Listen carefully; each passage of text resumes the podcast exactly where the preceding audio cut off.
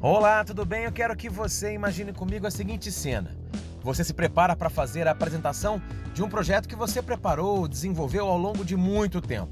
Esse trabalho que você fez lhe custou realmente um grande sacrifício e bastante dedicação. Só que lá na reunião de apresentação, de lançamento do seu projeto, após você fazer uma apresentação bastante empolgante, uma explicação detalhada, alguém que está lá assistindo, uma pessoa importante até, lhe diz o seguinte: Eu não concordo, eu acho que esse seu projeto não vai funcionar. Bom, quero que você responda honestamente aí, tá? Qual seria a sua reação? Eu sei que não é simples pensar de maneira positiva neste momento, mas é justamente isso que nós vamos conversar hoje, aqui no Assunto é Mudança Changecast. A importância da diversidade cognitiva, da celebração das diferenças e também do, do perigo de você julgar os outros. Meu nome é Marcelo de Elias e eu sou especialista em mudanças e comportamentos protagonistas. Meu grande propósito é desenvolver pessoas, ajudando você a mudar para melhor e evoluir cada vez mais. Eu também ajudo empresas a entenderem as mudanças que estão ocorrendo no mundo e como elas devem liderar as transformações em suas equipes e criarem adaptabilidade para os novos cenários, alcançando melhores resultados. Por aqui, o assunto é mudança. Esse é o nosso Changecast. Bora mudar! Olha só essa história que eu simulei com você, pedi para você fazer de conta, ela aconteceu de verdade e comigo. Aconteceu numa situação muito curiosa. Eu era executivo de RH e naquela oportunidade eu desejava fazer uma apresentação de um projeto que eu criei. Lá na minha empresa, eu estava muito entusiasmado com o projeto porque eu tinha o sentimento que ele pudesse resolver, de certa forma, um problema sério da minha empresa. Fiz um projeto bem interessante na minha concepção, criei uma apresentação no PowerPoint para poder apresentar para as pessoas e chamei numa sala de reunião várias pessoas da empresa, entre elas alguns executivos. E um deles, que eu sabia que era muito crítico, bastante chato, mas o meu projeto era tão interessante que eu tinha convicção que ele adoraria a minha ideia. E mais do que isso, seria um defensor da minha ideia dentro da empresa. Também chamei alguns amigos para garantir, né? Bom, fiz a apresentação todo entusiasmado e no final algumas pessoas aplaudiram.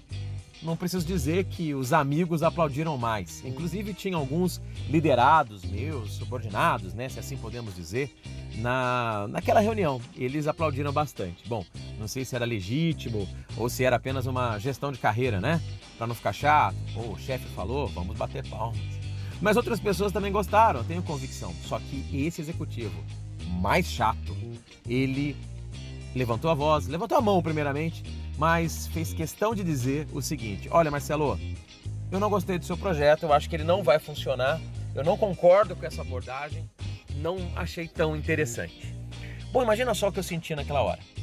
Na verdade, eu senti até um pouco de raiva, sendo sincero para você. Mas eu não senti raiva dele, não. Bom, talvez um pouco. Mas eu senti mais raiva mesmo de mim, sabia? Porque eu fiquei me perguntando por que, que eu chamei esse cara para reunião. Eu não tenho vergonha de assumir para você essa minha fragilidade, não. Mas, claro, eu estava tão envaidecido com o meu projeto que eu não queria ninguém que discordasse dele. Mas, na maioria das vezes, nós fazemos isso. Nós queremos que as pessoas concordem com as nossas ideias, concordem com as nossas soluções, projetos. E quando alguém discorda, acaba sendo como se fosse uma afronta, um pecado alguém não concordar. Posso dizer para você que a minha resposta foi um tanto quanto reativa. Eu perguntei a ele, mas qual parte você não entendeu? Como se não bastasse a minha empáfia em acreditar que o meu projeto era perfeito, eu ainda dei um passo a mais em direção à arrogância, para considerar que aquele executivo não tivesse entendido. E ele, muito firme que é, muito assertivo, disse: Não, não é que eu não entendi, eu entendi, eu só não gostei. Bom, acho que então estava claro que estávamos de frente com alguém que não tinha concordado com a minha ideia. Aquilo balançou um pouco os meus sentimentos, as minhas intenções, mas ainda assim eu falei que mais tarde ou no outro dia conversaria com ele para entender mais algumas pessoas talvez ficaram um pouco constrangidas, começaram a dizer: "Não, Marcelo, mas tem muita coisa boa no seu projeto, tal". Mas parece que eu tinha recebido um balde de água fria ou logo um balde de gelo. No dia seguinte eu fui conversar com esse executivo. Eu acho que no segundo dia, nesse dia que eu fui conversar com ele, eu acertei mais do que o primeiro, porque no primeiro, na verdade, eu acho que eu cometi uma série de erros. Mas no segundo dia eu já fui com a sandália da humildade nos pés na intenção de ouvi-lo de verdade, o que não é tão fácil, porque eu estava muito convicto da minha ideia. Sem falar também que eu tenho mais habilidade de falar do que de ouvir. Não sei se você é assim. Infelizmente, eu ainda sou assim. Mas nesse dia, eu fui conversar com ele e tentei ouvi-lo. Disse: o que, que você não gostou da ideia, o que, que você não concordou. E ele, como um profissional bastante diferente de mim, um tanto quanto mais cartesiano, um tanto quanto mais das ciências lógicas, ele logo me apresentou um monte de considerações que eu não tinha pensado. Eu, depois de ouvi-lo e tomar nota de algumas coisas, também fiz questão de dizer a ele o que eu tinha pensado e ele, humildemente, afinal, ele é um cara humilde, apesar de muito firme, ele disse: Marcelo, poxa, interessante também o que você está pensando e que eu não tinha entendido ou pensado junto com você na reunião. Enfim, para resumir a conversa, eu e ele criamos juntos um novo projeto. Um projeto muito melhor do que eu seria capaz de criar sozinho. E muito melhor do que ele seria capaz de criar sozinho. Sabe por quê? Porque o projeto foi criado por duas pessoas que pensam diferentemente, diferentes. E eu acho que é esse o ponto que nós precisamos considerar. Muitas vezes nós queremos pessoas que concordem conosco, mas será que a inovação, a diversidade, não vem justamente de um pensamento diferente do seu? Eu sei que não é simples, né, a gente pensar dessa forma, mas quando alguém discorda de você, claro, uma pessoa bem intencionada discorda de você, hoje em dia eu entendo que é motivo de celebração. Isso, celebração. Vamos lá. Considerando que aquela pessoa tem caráter, né, tem competência, num nível suficiente para a gente entender né, que a discordância dela está alinhada de fato a princípios, né, nós podemos considerar que ter alguém com uma visão diferente ela é imprescindível para a gente chegar na sinergia. O que é sinergia? É quando, segundo o Stephen Covey do livro Sete Hábitos, sempre relata, é quando nós fazemos uma conta de um mais um é igual a mais do que 2. Ou seja, se eu tenho uma ideia e de repente você que está me ouvindo tem outra ideia e eu te convenço que a minha ideia é melhor do que a sua e você abre mão da sua, essa conta não é positiva. 1 mais 1 ficou igual a 1. Mas se eu pego algum elemento da minha ideia, você pega um, algum elemento dessa ideia e a gente chega num meio termo, num acordo sobre um pouquinho aqui, um pouquinho ali, eu cedo um pouco, você cede um pouco, Talvez também isso não seja sinergia, isso é uma conciliação e a conta também não chega no máximo do seu resultado. O ideal seria eu entender a sua intenção por trás da sua ideia, a sua necessidade e, consequentemente, você entender também a minha. E assim nós dois juntos criaríamos uma ideia melhor do que a minha e também consideravelmente melhor do que a sua. É o que o Covey, esse cara que eu falei, chama de terceira alternativa. Ou seja, uma terceira ideia, uma terceira via, um terceiro caminho, que não é o meu caminho nem o seu caminho. É um caminho diferente. A inovação, na maioria das vezes, é fruto de pensamentos divergentes que depois convergem em torno de um objetivo comum. Esse é um dos princípios do design thinking, inclusive. Para quem não sabe o que é isso, o design thinking é uma metodologia que você pode usar para inovações, onde você busca ideias totalmente diferenciadas a partir do ponto de vista da empatia com as pessoas que vão usar. Bom, eu disse metodologia porque é o jeito que todo mundo diz, tá? Mas na verdade o design thinking é um modelo de pensamento. E é por isso então que nós precisamos refletir que essa ideia do divergir para depois convergir é muito inteligente. A gente amplia a forma de ver, como se fosse um grande brainstorming de possibilidades.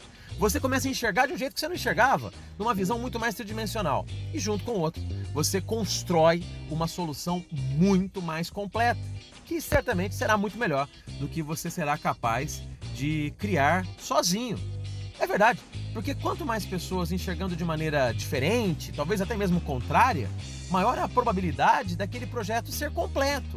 Porque nem sempre nós conseguimos sozinhos avaliar todos os riscos, todas as falhas, todas as oportunidades. Então, daí a importância de celebrar as diferenças, buscar a diversidade.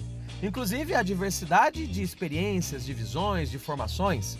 É muito comum a gente querer ter do nosso lado pessoas que pensam igual a gente, claro, concordam com a gente, como eu disse, mas também com formações, visões muito semelhantes.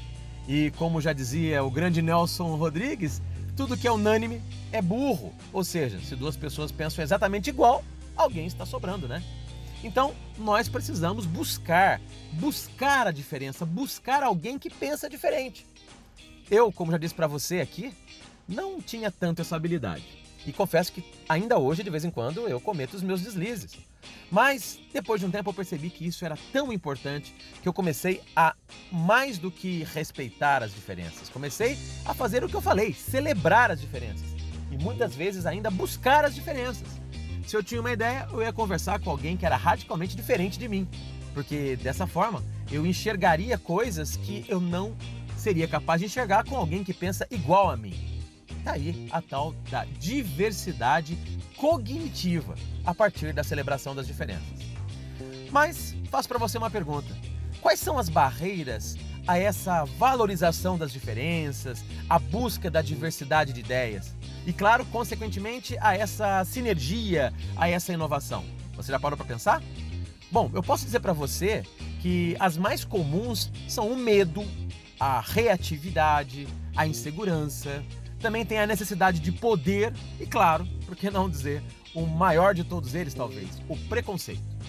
Só que, sem dúvida, o maior de todos os impeditivos, além do preconceito, é um outro, chamado celebração das diferenças a partir da busca de um julgamento. Ou seja, eu quero celebrar as diferenças, só que eu julgo o que o outro pensa. O julgamento, ele deixa de fazer com que você celebre as diferenças de maneira genuína. Porque se eu for buscar a diferença na intenção de julgar o outro, é claro que eu já começo a limitar com um conjunto de vieses, muitas vezes até vieses inconscientes, para essa celebração genuína. Então eu diria que o julgamento é um dos problemas sérios, principalmente quando decidimos julgar o outro na intenção de fortalecer a minha forma de pensar, a minha forma de viver, exaltando o meu modelo de pensamento como o certo e, consequentemente, o outro, que é diferente, como errado. E já parou para pensar que muitas vezes fazemos isso, tantas vezes sem querer? A maior, parte das pessoas, né, ela tem um impulso de julgar os outros. Essas pessoas têm esse impulso. Fazemos isso, de certa forma, até de maneira espontânea, com alguma naturalidade. Eu queria trazer para você um, bom, um exemplo interessante, um exemplo para a gente estudar, um bom exemplo de um grande inventor, estadista, né, escritor muito famoso, ele foi diplomata, chamado Benjamin Franklin. Lá por volta de 1750, ele estava se dedicando assim de maneira bem disciplinada no autoaprimoramento.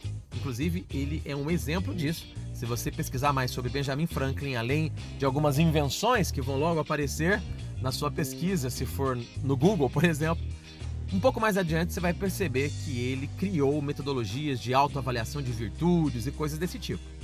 E certa vez, lá por volta desse ano, 1750, ele decidiu que ele iria procurar o bem que havia nos outros. Só que, em vez de buscar os defeitos, que é o que muita gente faz, os pontos fracos, né? Ele ia tentar apenas enxergar o positivo e mais do que isso, ia buscar dizer coisas gentis as, a respeito dessas pessoas, em especial daquelas que eram diferentes dele. Bom, o Franklin ele relatou que essa mudança ela teve um efeito muito profundo sobre a vida dele. Ele disse que passou a olhar as outras pessoas de forma positiva, o que melhorou muito os seus relacionamentos. Porque um dos grandes problemas de relacionamento é justamente a gente julgar o outro à luz das, dos meus valores, do meu caráter, das minhas escolhas. O Franklin ele atribuiu grande parte do seu sucesso na carreira de diplomata, inclusive, a essas características. Principalmente na carreira de diplomata, né, gente? Bom, por que então muitas pessoas julgam as outras? Preste atenção. Todos nós somos muito centrados em nós mesmos. A gente projeta os nossos pensamentos, os nossos sentimentos na realidade externa. E muitas vezes a gente comete o erro de confundir a realidade com a percepção limitada que nós temos. Na maioria da, das vezes, na maior parte das vezes, nós criticamos os outros porque essas pessoas fazem as coisas diferentes do jeito que a gente faz. É como se a gente dissesse assim: o que há de errado com você é que você não é como eu. Ou seja, o que tem de errado com você é que você não é igual a mim, não pense igual a mim. Isso me lembra aquela música Sampa do grande Caetano Veloso, onde em certa parte ele diz que Narciso acha feio tudo que não é espelho. Ou seja, se não é igual, não é bonito. Então, o que eu quero dizer para você é que superar essa perspectiva excessivamente autocentrada e de certa forma abandonar a visão que é uma visão estreita que muitas vezes nós encaramos a vida, isso é um sinal de verdadeiro crescimento, de mudança, de evolução e de maturidade. Quando a gente faz isso, a gente vai deixando de lado essa perspectiva autocentrada, a gente começa a valorizar mais plenamente os outros, sem julgamentos ou com muito menos julgamentos. Então não importa, sabe, se estamos falando de crenças religiosas, uh, ideologias políticas, idade, uh, raças, né, etnias, uh, cultura, estilos de vida, atividade de lazer, enfim. Quando nós aprendemos a valorizar o que os outros têm de diferente e de singular, mais perto a gente fica de desenvolver a nossa própria reverência pela vida, a nossa própria capacidade de ser uma pessoa melhor. Bom, espero que essa reflexão tenha sido interessante para você identificar oportunidades de mudança na sua perspectiva, de mudança no seu olhar, de mudança na sua forma de pensar e de mudança na sua forma de se relacionar com as outras pessoas. Eu sou Marcelo de Elias, professor, palestrante, especialista em mudanças, gestão de mudanças e espero me encontrar com você num outro Changecast, o assunto é mudança, por aqui. Se você tiver dúvidas e sugestão de assuntos para que nós possamos conversar em outros episódios, entre em contato comigo nas minhas redes sociais. Basta procurar no LinkedIn, no Instagram, no Facebook. Vai lá, Marcelo de Elias. No Instagram especial, arroba Marcelo de Elias. Também você pode entrar em contato comigo no meu site. Lá tem uma aba de contato. Você manda uma mensagem e eu pessoalmente responderei para você, tá bom? Um grande abraço e nos encontramos num próximo episódio. Até lá! Se a sua empresa passa por mudanças, que tal levar para os funcionários, líderes e equipe comercial a mensagem do protagonismo e da inovação? As empresas mudam, o cliente muda, as equipes mudam. Nossas palestras falam de inovação, futuro, vendas, atendimento e liderança, sempre com conteúdos atualizados e transmitidos com leveza e bom humor. Saiba mais sobre o meu trabalho em www.marcelodeelias.com.br. Eu sou Marcelo de Elias, o palestrante das mudanças.